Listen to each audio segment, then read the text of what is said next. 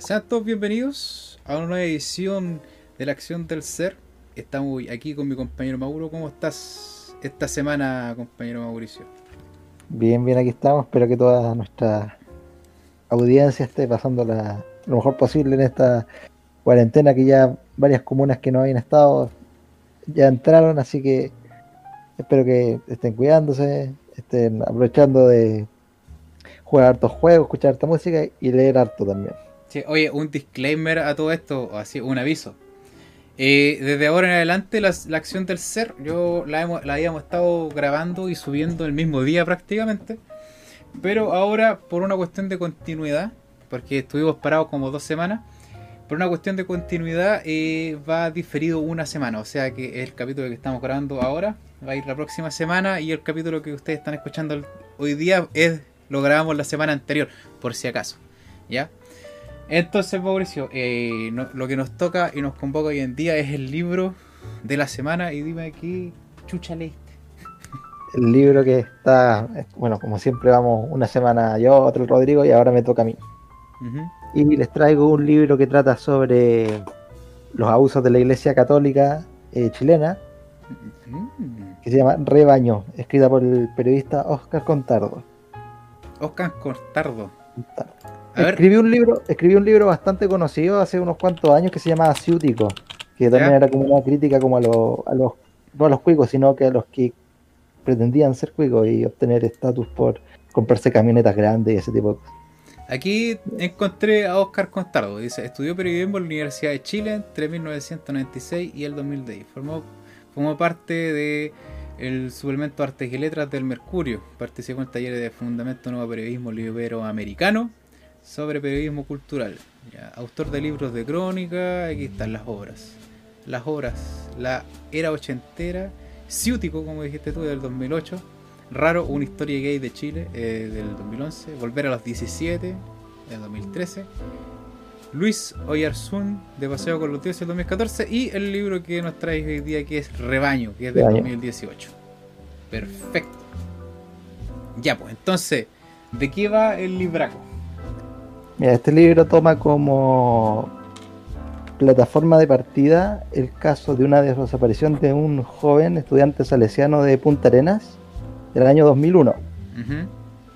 Y resulta que este joven desapareció después de, bueno, fue a una fiesta eh, con unos amigos, él estaba cursando cuarto medio y no llega, no vuelve a su casa, digamos.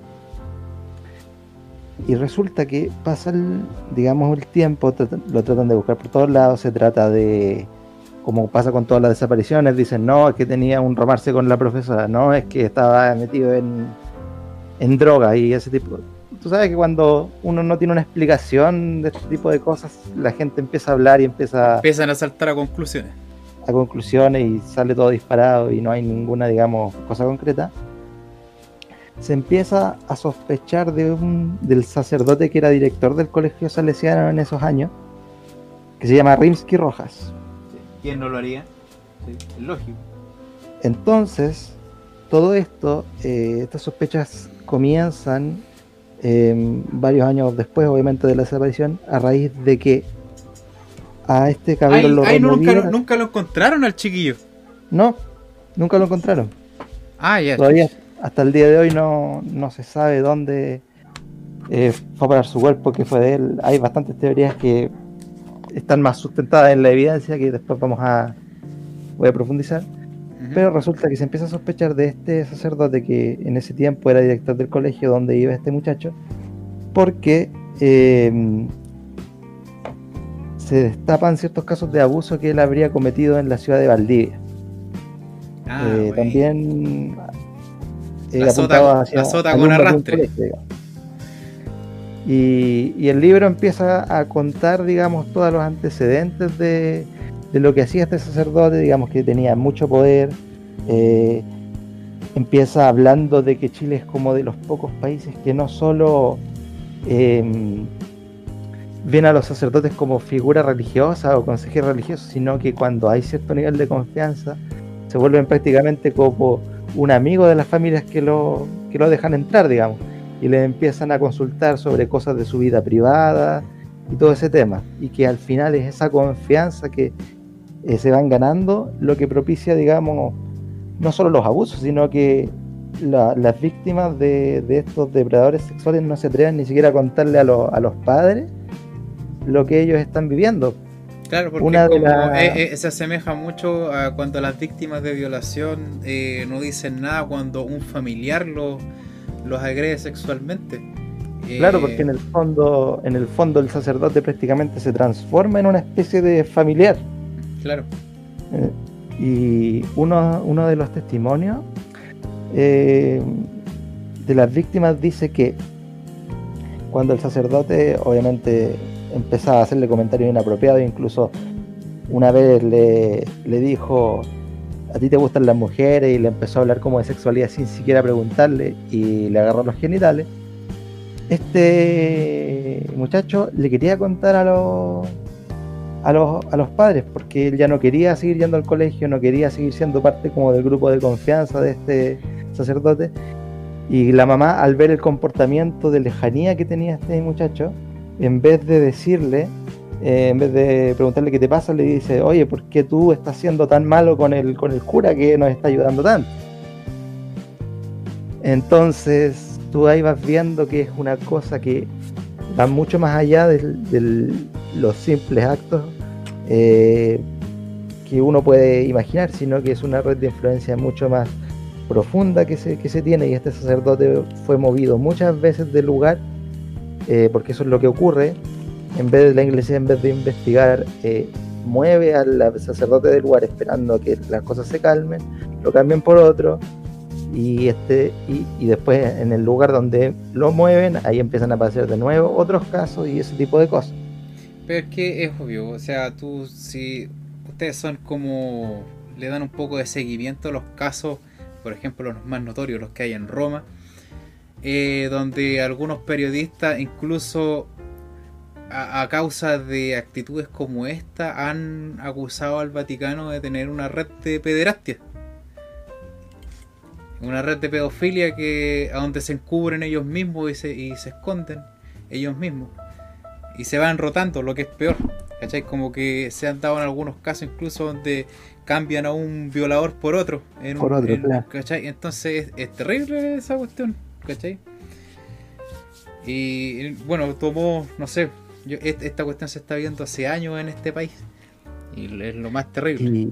Y, piensa tú que esta, estos casos de abuso de este sacerdote en particular eh, se arrastran desde los 70 en adelante y tenemos que, tomar en, tenemos que tomar en consideración que antes de lo que pasó con el caso Caradima, antes de eso, prácticamente no se hablaba del tema eh, en este país.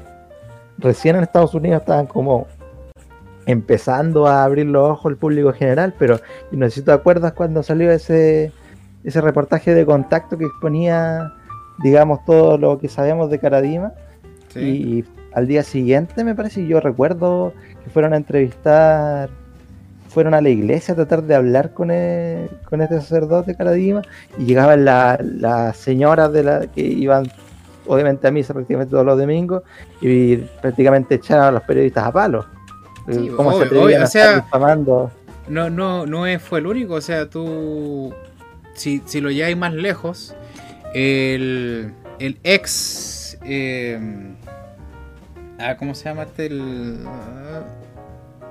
ah, se me olvidó, el, como el jefe del, de la comuna, ¿cómo se llama? El alcalde, el ex alcalde de Puente Alto, el Los Andón defendió a Caradima.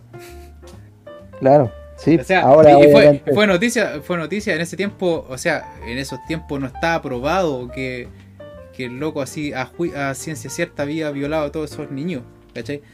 Pero, o sea, tú no podéis ponerla en mano al fuego de esa manera por un tipo como ese, ¿cachai? Y lo que pasa es que... Es como, es, como, es como que si tú pensaras que la, lo que dice el sacerdote vale más, eh, solamente por ser sacerdote. Por su Eso, sí, obvio. Sí, y esa cuestión no es así. No es que nosotros pensemos que es así. Es que eh, a través del tiempo al sacerdocio se le ha dado esa característica de que su, su palabra pesa más Y su poder de convencimiento fue más solamente por el hecho de pertenecer a, cierto círculo, a cierto clérigo, a, ese clérigo, perdón. ¿Cachai? Y, mira, tengo varias como extractos de, del libro que ejemplifican bastante las problemáticas que se daban y las cosas incluso un poco extrañas que uno no imaginaría sobre este tipo de casos. Te voy a leer un fragmento. Dice, una de las víctimas de Rimsky Rojas, un hombre de Punta Arenas, que de muchacho fue su monaguillo, me dio una clave de significado que tenía, una clave del significado que tenía para ese sacerdote la homosexualidad. El antiguo acólito de Rimsky Rojas, a quien llamaremos Sebastián Ramírez porque me pidió resguardar su identidad, me contó que cuando lo confrontó y le avisó que lo denunciaría, Rimsky Rojas lloró desamparado, le gritó, no soy homosexual, no soy homosexual. Ramírez le respondió que ser homosexual no era el problema, que ese no era el punto, que el delito era hacer lo que hizo con sus alumnos. Sin embargo, Rimsky Rojas insistía en lo mismo. Finalmente, al parecer, la acusación más grave para el cura era que lo consideraran un hombre homosexual. Entonces tú, ahí tú ves que yo creo que desde la, desde el, el centro del, de la, del clave del catolicismo, obviamente, eh, se, va como una, se da como una trastocación de, los valores y de las prioridades de, las cosas. Es que si tú lo veis desde cómo se enseña el cristianismo, cómo esto, el, cómo se llama el, el cristianismo, eh, la base moral que tiene con la que ellos ven y perciben el pecado, si, tú, si estos tipos son es hombres que se cultivaron a ellos mismos estudiando la Biblia. Eh, violar a un cabro chico no es un pecado tan grande como ser homosexual, de acorde a la Biblia. A eso me refiero. Eh, bíblicamente, si tú leí, nosotros una vez creo que hablamos de todos estos capítulos de la Biblia, de Deuteronomio y toda esta cuestión. Y eh, obviamente se habla mucho más de todos los castigos que pasa cuando se descubre hombre con hombre que hombre con niño o niña. ¿Me entiende? ¿Se me entiende? Entonces, eh, ah, o sea, eh, tú, tú sabías que toda esta, eh, por ejemplo, figuras no solamente del cristianismo, sino que al, mismo Mahoma se le, gustaban los cabros chicos, ¿cachai? Eh, que aprovechaba su poder para hacer las cosas que quería, ¿cachai? Figuras tan importantes como Gandhi también. Entonces, tampoco no es algo que sea, yo creo, específico del cristianismo, pero sí me parece... es más específico de las relaciones de poder y lo que pasa con las relaciones de poder específicas de la religión es que tienen la capacidad de de penetrar en tantos ámbitos de la vida diferentes, porque por ejemplo tú puedes eh, dejarte llevar por una, eh, no sé, una posición política en particular, pero no por otra. En cambio, si la religión o las religiones son tan amplias que pueden encontrar muchas formas de manipular en cuanto a eso que quizás en otras cosas. Entonces, por eso que también se ve tan como más agresivo en esos casos. Eh, a, mí, a mí lo que me parece, o sea, sin tener eh, mayores perjuicios con lo que acabáis de decir, a mí lo que me parece es que sea tan reiterativo los casos de curas que son pederastas, que no, no solamente pederastas, sino que de abuso sexual en general, porque también lo hacen con gente adulta. ¿Eh? Me parece extraño que el sacerdocio se vea envuelto tan reiterativamente con esto. Entonces, yo me digo a mí mismo, ¿no será un problema el estilo de vida que conlleva ser sacerdote? ¿El, ascetismo en sí? Yo creo, y de hecho, de hecho hay un hay otra cita del libro que eh, viene de la entrevista a un ex a un ex profesor de, eh, teología y seminarista y él dice hay muchos secretos que se vinculan unos con otros. En donde, la en donde la información que yo tengo me sirve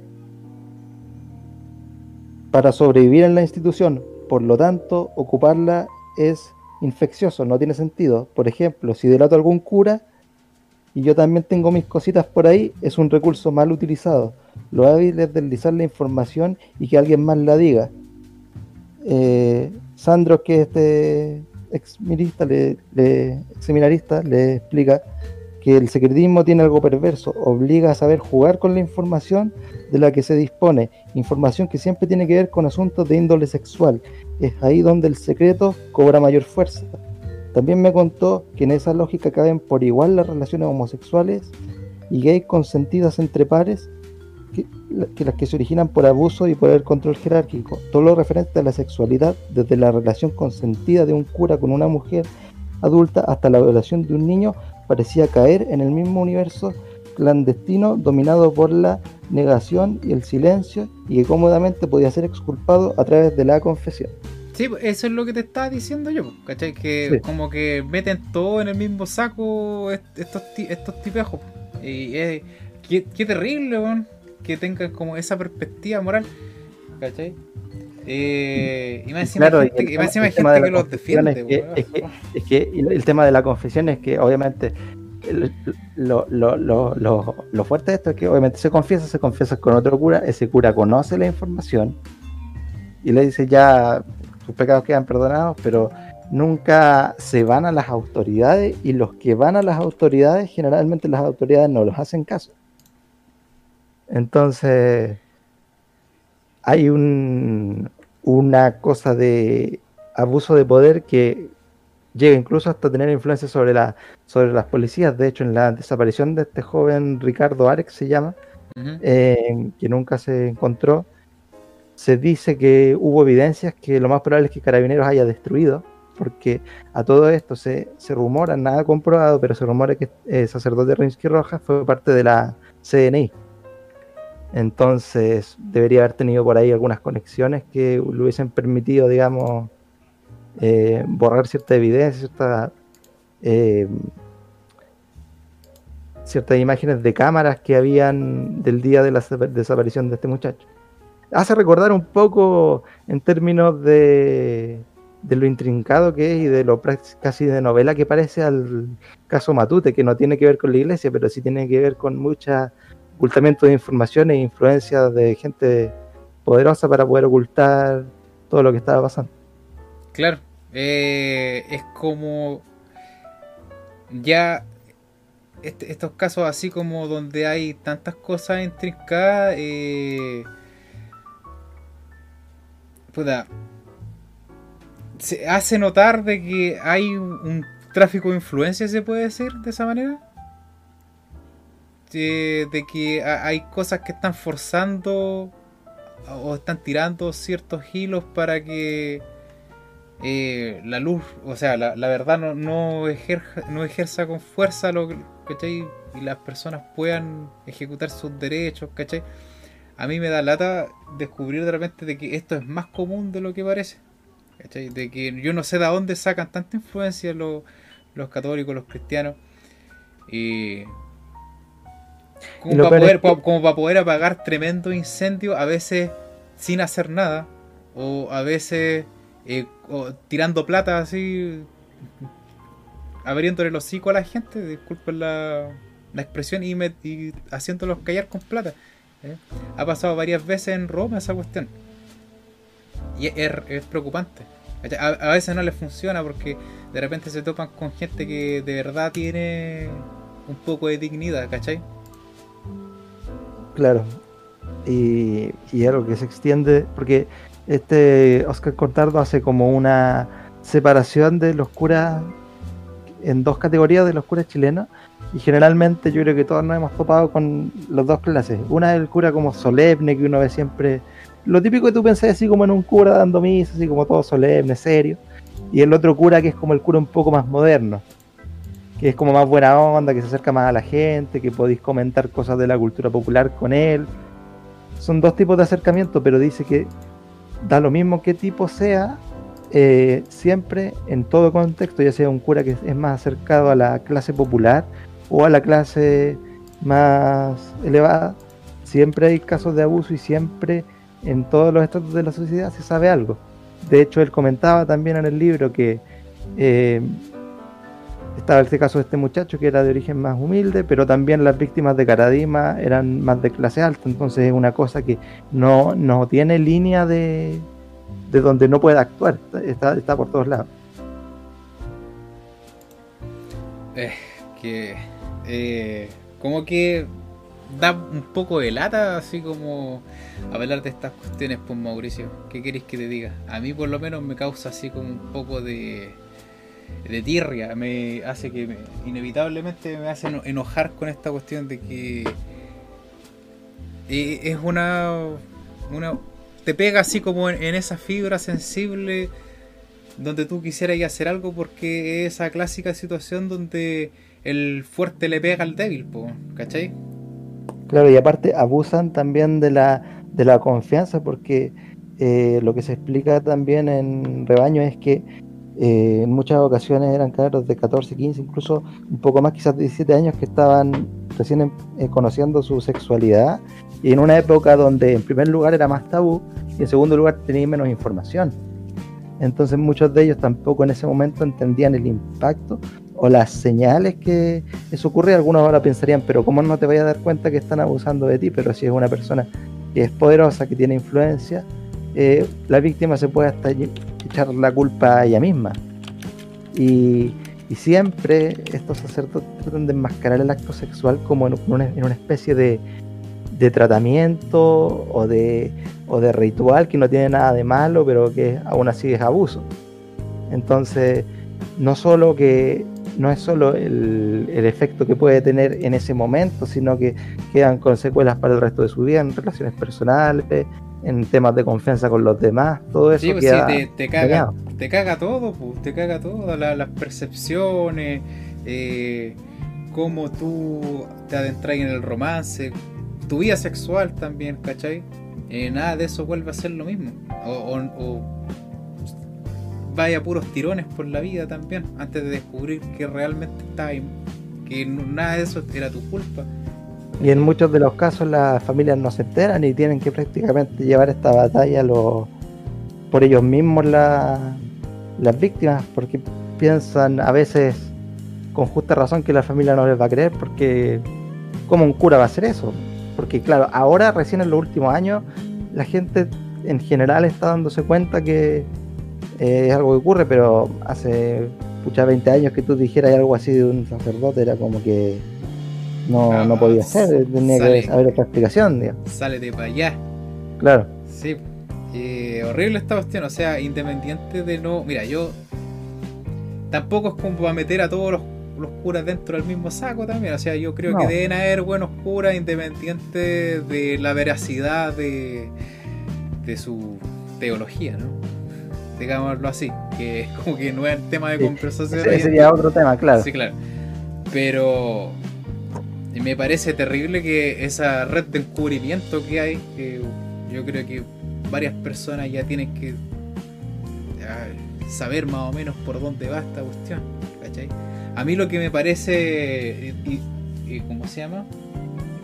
Sorprendente, déjame decirte, Mauro, es el nivel de, de, sofisticación que tienen estos tipos para sacarse de todas estas cuestiones legales, ¿cachai? Del, poder que tiene la, iglesia con la inteligencia que se sacan los con estos temas. Imagínate, con el mismo Caradima, cuánto tiempo estuvieron forcejeando para poder dejarlo a manos de la justicia.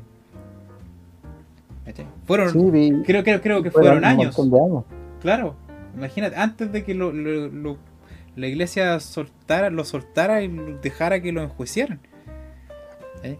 De hecho, eh, lo, lo, clave en este caso de Rimsky Roja y la desaparición de este joven Ricardo es que varios años después em, de, de, la desaparición de, de, este joven, el sacerdote se suicida deja una carta, o deja varias cartas que lo más probable es que digan, digamos, los motivos y todo, y esas cartas desaparecen.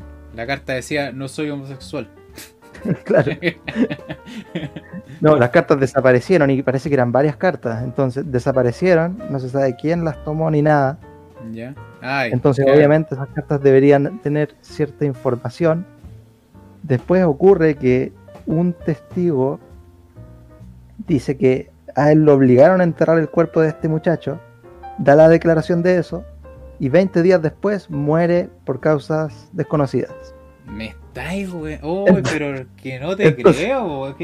Eso, eso, pasa en Chile, güey. ¿En serio? Y claro, y, y, y, un periodista radial que yo también, eh, después de leer el libro, vi unas cuantas notas de prensa para documentarme un poco. Decía que, eh, decía, pero si aquí en, en Punta Arenas somos súper pocas personas, somos tenemos menos habitantes que la, algunas comunas o casi todas las comunas de la región eh, metropolitana, ¿cómo es posible que nadie haya visto absolutamente nada? Y claro, había gente que vio cosas, pero o no se atreve a hablar o, dijeron algo y ahora ya no. Es que, es, que es que déjame decirte que si es que fueron tan drásticos como para matar a un testigo ocular, para no ni siquiera cometer, eh, o sea, para tener el riesgo de que el día de mañana eh, fuera a decir algo, eh, esa es una técnica de amedrentación de la puta madre. ¿Cómo te vas a atrever así si tú cachai esa cuestión de que, oye, yo cacho que se debe haber corrido la voz en el pueblo? Oye, ¿sabes que ese chiquillo parece que vio algo? Y se lo pidieron, ¿cachai? Claro. O sea, ¿quién se va a atrever a hablar después de eso? Nadie. Entonces, el, el tema es que eh, este secretismo no es solo de guardar secretos, sino que eh, puede ser información tan, tan importante que parece trama de, digamos, de novela policial, donde desaparece gente, aparece un testigo y después no se sabe más. Entonces, es bien complicado el asunto. Eh, eso es lo que te decía yo, o sea, como que esta red así de secretismo es tan sofisticada que, imagínate, son cautelosos hasta con el más mínimo detalle. Es claro, uno, piensa, uno, piensa que este tipo de mafias no existe en Chile y menos pensaría que sospecharía uno de la iglesia para ese tipo de. No, olvídate, olvídate Mauro. Aquí en Chile yo creo que la mafia más grande que hay es el narcotráfico. Fíjate, fíjate. y incluso muchas veces también la iglesia se ha visto metida en eso, entonces. Mira, una vez yo, mira, yo quizá algún día hay un artículo que salió en la Wikileaks Chile con respecto a esta cuestión de la extensión que tiene el, el, narcotráfico acá en Chile y, y están todos metidos. Eh, hay casos de empresarios que financian movimientos de droga de un país a otro, a ese nivel. Eh, voy a, ver si es que algún día podemos hablar de esa cuestión, podemos leer algunos extractos también. De ese tema, sí, pues también tiene mucho que ver con la, con la influencia y eso es otra cosa también. Eh, a Esadi se le hizo llegar muchas veces em, estos antecedentes sobre los que eh, pesaban sobre este sacerdote y él siempre también, y también como lo hizo con Caradima, los desestimó completamente. Supuestamente se hacía una investigación en la cual no se sabe ni los criterios, ni quién las dirigía, ni nada. Y decían, no, fue un malentendido, sigamos para, adelante. Pero de a poco la gente ya cada vez menos se fue comprando ese cuento porque los intentos, digamos, de tapar la información fueron siendo tan y tan caricaturescos y fueron apareciendo tantos casos que ya eh, yo creo que... Sí, y después salir a defender esa cuestión es como parecía un, pobre un pobre imbécil, pues como escuchar a Mañalich así todos los días. Eh, ah. Así sonáis cuando defendía a esos tipos. Así que bueno, cabrón, esa es mi recomendación de lectura. Hay muchos más detalles eh, sobre más testimonios en el libro, varias teorías también interesantes. Así que es una lectura difícil, no lo voy a negar. Yo varias veces cuando estaba leyendo el libro y, veía las cosas que se describían, tenía que parar, digamos, cinco minutos y porque no, no, te, no te la crees realmente. Es que, eh, es que yo de era que así como con las patas para arriba con la cuestión que me estaba diciendo. O sea, yo sabía de ciertas cosas, pero no, con ese nivel de detalle en los actos tan premeditados. Acá en Chile no. ¿Cachai? En Italia sí, en Italia eh, hubo un caso, de pedofilia donde habían cuatro testigos oculares de un cura que hasta hoy en día está, está pero no puede salir del Vaticano, ese tipo. No puede. Sí, y los cuatro testigos oculares fueron, murieron a lo largo de dos meses y medio. ¿Cachai? se ahogaron. eh, sobredosis, de personas que no tenían, eh, ¿cómo se llama?, historial de abuso de droga, ni de depresión, nada. Fueron puros suicidios y cuestiones así, ¿cachai? Eh, hay. Hay por la iglesia católica. Hay por los cristianos también. claro, sí. Es, es una cuestión que cubre un amplio espectro de, cosas. Y, claro, uno piensa que acá en Chile no llegan ciertas cosas, pero yo creo que toda mala costumbre, de sobre todo de las instituciones, se exporta de una u otra manera con mayor o menor sofisticación. Así que hay por eso siempre hay que tener un montón de, de, mm, de ojo y ser bastante crítico con las instituciones. Ya sea cual sea, cuando uno ya ve que cierta institución, de lo que sea, tiene demasiada influencia, hay que empezar al tiro a, a ser un poquito más, más escéptico, saber quién maneja qué, cómo se manejan las denuncias, para no llegar a este punto. Es que el problema es que de repente, oh, sí, es que este problema es tan trágico como que eh, las influencias de los grandes influyen hasta en el denunciante, en el que denuncia y en el que gestiona la denuncia también. Entonces, es una cuestión de nunca acabar, pues es como sacar agua de un bote con, que tiene un hoyo y está ahí en el medio del mar. No tiene sentido, en algún punto no tiene sentido. Es como para deprimirse un poco el tema que presenta este libro. ¿Por qué querés que te diga, Mauricio?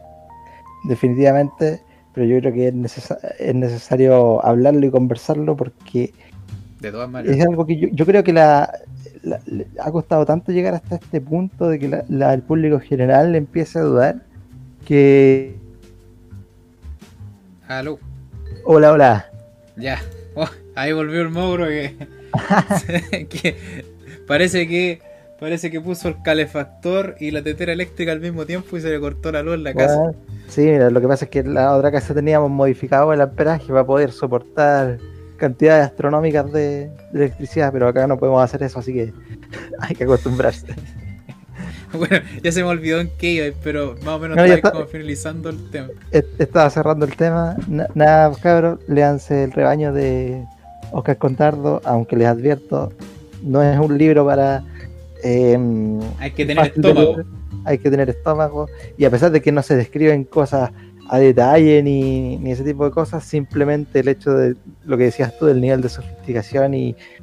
Hacen bien, la, hacen bien la pega. Yo cuando en el momento que estuve solo aquí esperándote que volvierais tú de tu corte de luz, eh, me estaba diciendo a mí mismo, eh, puta que hacen bien la pega estos locos. Si algo han... Disculpe si esto suena un poco ofensivo, ¿eh?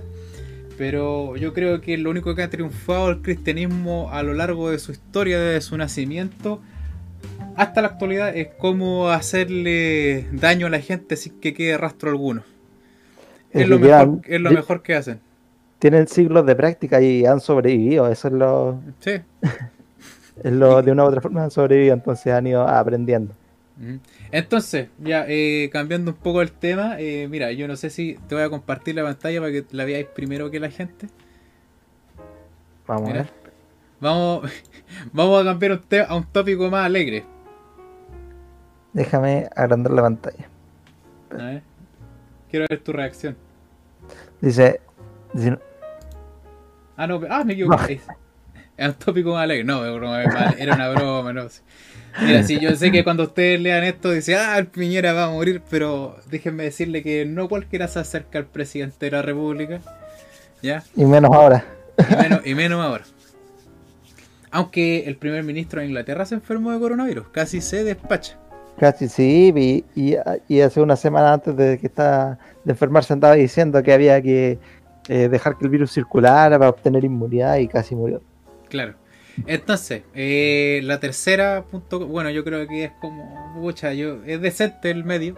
Me, me, costó, me costó encontrar esta noticia en un medio que no fuera así como el mostrador y todas estas cuestiones. La izquierda diario. claro. Eh, de Comunist, eh, ya.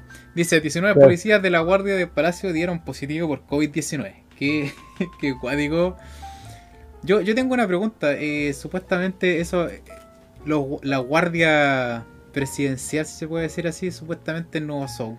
como cualquier paco que andan dando vuelta por ahí. Entonces, eh, ¿cómo se enfermaron estos tipos? Tendría que, tendrá que haber alguien, alguien cercano que llegó, llegó el bicho.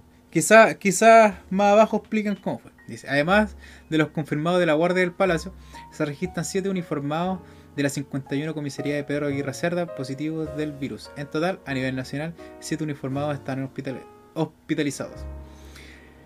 70 casos sospechosos, de los cuales 67 fueron confirmados como positivos de COVID-19. Ese es el balance que realizó el alto mando de carabineros respecto del personal afectado por coronavirus que consigna un informe interno de la institución, al que tuvo acceso a la tercera. la, la policía uniformada considera que este análisis de los casos sospechosos que detectados entre el 25 de marzo y el 9 de abril, detallando la unidad del policía infectado, sus datos profesionales y el resultado que arrojó su diagnóstico. Así, el documento de la policía revela que entre los casos analizados se encuentran 20 efectivos del grupo de guardia del Palacio, que cumplen funciones de protección y seguridad en el Palacio de la Moneda, residencias particulares del presidente, el Palacio del Cerro Castillo y cualquier otra instalación del primer que el primer mandatario ocupa. O sea, lo siguen para todos lados. Pues sabéis que yo estaba pensando en el tema del coronavirus y en el hecho de que eh, en la mayoría de los casos, incluso si eres del grupo de edad de riesgo, al menos que seas muy mayor, eh, lo más probable es que lo puedas pasar sin mayor problema. Yo creo que si es que Piñera desarrolla un caso leve de coronavirus, no creo que lo vayan a reportar. No, mm. Si yo fuera, si yo fuera del equipo comunicacional de, Piñera, eh, optaría por esa estrategia, a no ser que claro que nunca nadie se va Además, además, déjame decirte que con la cantidad de plata que tiene ese tipo, no van a dejar nunca que se muera.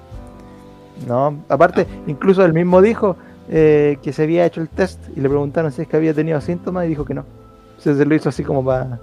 Sí, es que. para sacarse de dudas, ¿no? Entonces, bueno, aquí dice la moneda. Dice la moneda, sin embargo, descartaron algunos de los casos positivos corresponda al personal que integra la escolta personal del presidente. O sea, no son los que están al lado de ellos. Están al lado, claro. no. En caso de que venga un tipo así con un revólver y quiera dispararle a Pero Grullo así en, en la paipa, no va a poder. Ni cagando. Y el 28 de marzo, la moneda confirmó un primer caso positivo entre el personal de la Guardia del Palacio. En esa oportunidad, el ministro Gonzalo Blumen, ah, Blumen aseguró que tras la confirmación se activaron los protocolos de seguridad correspondientes y descartó que alguno de los ministros tuviera que iniciar un proceso de aislamiento. Abre comillas, como en todos los casos, se activan los protocolos. Tanto esta persona como sus contactos estrechos de acuerdo a la definición de la autoridad sanitaria, van a guardar cuarentena, comentó el ministro de el ministro en esa oportunidad. Bueno, y más o menos esa es la porque si ahí de sacaba más. Yo quería mostrarles esta cuestión para que vean que no hay nadie a salvo de esta web. Así como se contagió eh, la, guardia del Palacio de la Moneda, capaz que mañana caiga algún ministro o alguna cuestión así. Así que hay que andar con más cuidado que la cresta. Hay que andar con cuidado y, espero que ya a esta altura ya la población se haya tomado el peso de, de la situación. Esperemos que sí, porque mira, yo creo que en algunos lugares de regiones donde todavía no hay contagiados, también hay como una falsa sensación de seguridad por ejemplo, también incluso a la afuera acá de Santiago, eh, en ciertos pueblos no hay contagiados, entonces la gente va y, anda sin medidas de seguridad, pero el bicho puede estar en un tomate, en cualquier cosa que se transporte. Entonces... sí, oh, yo también quedé preocupado. ¿No, ¿No cachaste lo que salió, lo que dijo un, un loco en la tele argentina? Eh, que como que a mí me preocupó, no sé si habrá estado weyando, qué sé yo, pero decía que Chile miente con sus con sus datos de, fallecidos de coronavirus, que decía que era imposible que en Argentina con 5.000 tuvieran un número parecido al que tiene el Chile con 25.000 infectados, que era absurdo. de que acá no contaban a la gente que fallecía sin diagnóstico, ¿cachai? Que no diagnosticaban a la gente que había muerto, ¿cachai? sin diagnóstico de coronavirus, que no iban a donde el cadáver y le hacían ah. pruebas, ¿cachai? Claro. Entonces, esto luego decían que el número era mucho más elevado. Lo más probable es que lo sea porque hay bastantes dudas sobre cómo se están catalogando los, los fallecidos, cuáles son las... Em, sobre, todo, sobre todo por cómo se empezó a, a hacer el primer conteo de... Cuando recién se empezó a hacer el conteo de infectados y muertos, hubieron varias críticas así porque se veía como bastante truchas, por así decirlo, toda esta cuestión. Sí, yo creo que en algún momento, cuando ya pase todo esto, se va a tener que hacer algún sumario o algo, porque da, para pensar. Da, para pensar, sobre todo si nos comparamos con, las cifras que han tenido los otros países de, Latinoamérica. Sí, de todas maneras, porque con mucho menos tienen los mismos muertos que nosotros. Yo, eh, mira, no es que yo no pueda creer que los políticos chilenos no puedan hacer algo bien sino que a mí mi viejo cuando era chico me enseñó por una regla que se llama, es una cuestión que usaban los romanos, los pensadores romanos, que se llama el omnibus dubitandum, que significa dudar de todas las cosas. Y yo dudo de sobremanera. La, la historia me ha enseñado a, dudar de estos tipos, a dudar de esta, de esta estirpe de que le gusta la clase política, el poder y toda esta cuestión.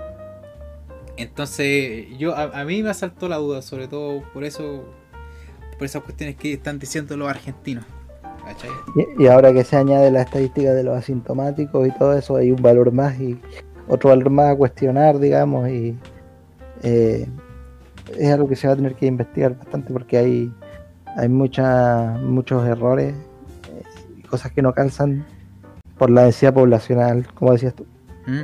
Pero hay una cuestión a mí que me, que me, me salta la duda, si quizás tú puedas ayudarme así como a pensarlo, pero ¿cómo tú diagnosticáis a un asintomático? Claro. O sea, eh, eh, ¿cómo, una persona llega así como, oye, ya me voy a hacer el PCR? ¿Cachai? Y, ah, ya tenéis coronavirus, pero soy asintomático. Eh, ¿Cómo? ¿Cómo? O sea, no, no, no, o, sea, o sea, en el fondo es alguien que presenta eh, que tiene la enfermedad, que se ve en un test que, puede tenerlo, que lo tiene o sale positivo, pero no presenta los síntomas. Pero a mí tampoco me queda claro em, cómo un asintomático puede llegar a hacerse el examen en primer lugar. a lo mejor, a lo mejor, a lo mejor es porque, bueno, y en ciertos casos ha sido porque las otras personas de la familia o cercanos han tenido síntomas y él no, a pesar de haber estado cerca. Claro. Y ahí, ahí obviamente te tienen que hacer la, el examen. el, PCR, sí. Ah, ahí, ahí se puede entender, claro, así como que ya, oye, ¿sabes que yo llevé a mi mamá al, al, consultorio, al CEFAM, y tiene coronavirus y me hicieron el PCR a mí, yo también estoy infectado, pero soy asintomático. Quizás. Claro. Y pero ahí... es que, pero es que la otra vez yo vi, perdóname, perdóname que siga, que no, es que me, me encante escuchar el sonido de mi voz, pero yo la otra vez vi que habían como 900 casos confirmados más 105, de, no, o sea, de los cuales 105 eran asintomáticos. O sea que, pero ya, llevándolo así como entreteniendo un poco la idea así de toda esta cuestión. O sea, tú me vas a decir que esa misma circunstancia se repitió 105 veces. Eh, o sea, ya tomando el rango de personas que son mil personas, Igual es posible, yo creo que hasta cierto rango, pero 105 yo encuentro que es mucho así como para encontrar asintomático. O sea, yo, yo sé que no es imposible, pero me parece extraño. ¿Me entendí?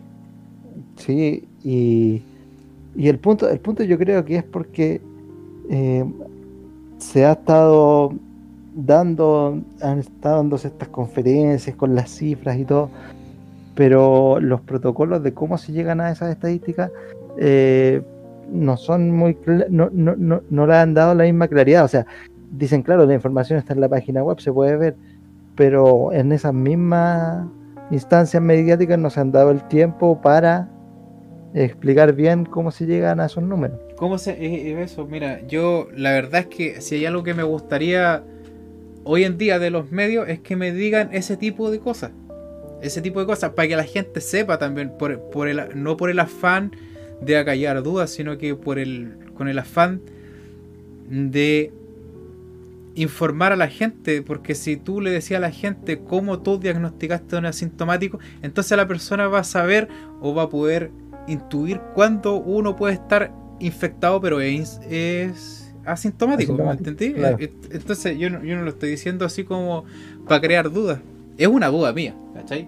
Yo por lo menos me, parece dudoso eh, que esa situación que nosotros describimos de los asintomáticos para poder diagnosticar a uno se repita 5, 105 veces me parece...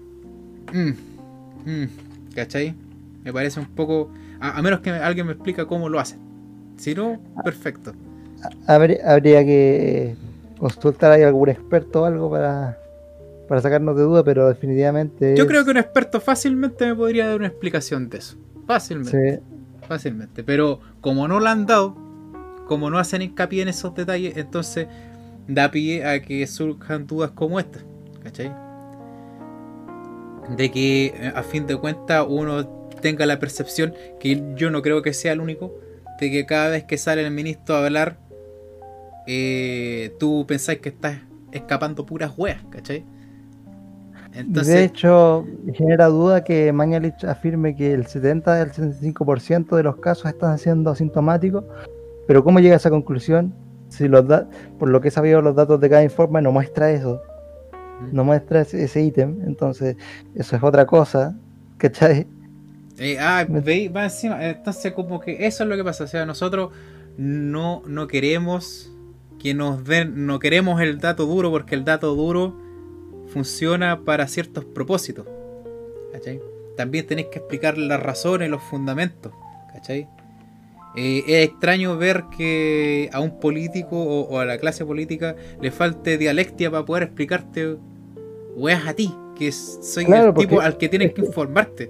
Es que en, realidad, en realidad esa es la labor, porque si tú pensáis, los políticos eh, se asesoran por un comité ¿cachai? de expertos para el tema de ya sea de salud, de lo que estén tratando, y su labor principal cuando hacen estas conferencias es comunicarle a la gente. Entonces, si estáis comunicando de una forma que no es satisfactoria y que causa confusión, que causa duda y causa duda eh, a nivel nacional. y pánico también, porque si tú pensás que las autoridades son las que están encargadas de ordenar un poco el tema y vemos que estamos hasta por ahí nomás, eh, no te da mucha sensación de seguridad bueno. Ya, ahora, ¿sabes qué? Vamos a dejar hasta aquí la sección de la noticia. Muy buen libro, léanlo. El rebaño, ¿cómo se llama él? El, amigo. El, el rebaño. Olcan Cortardo. Ya saben, léanlo.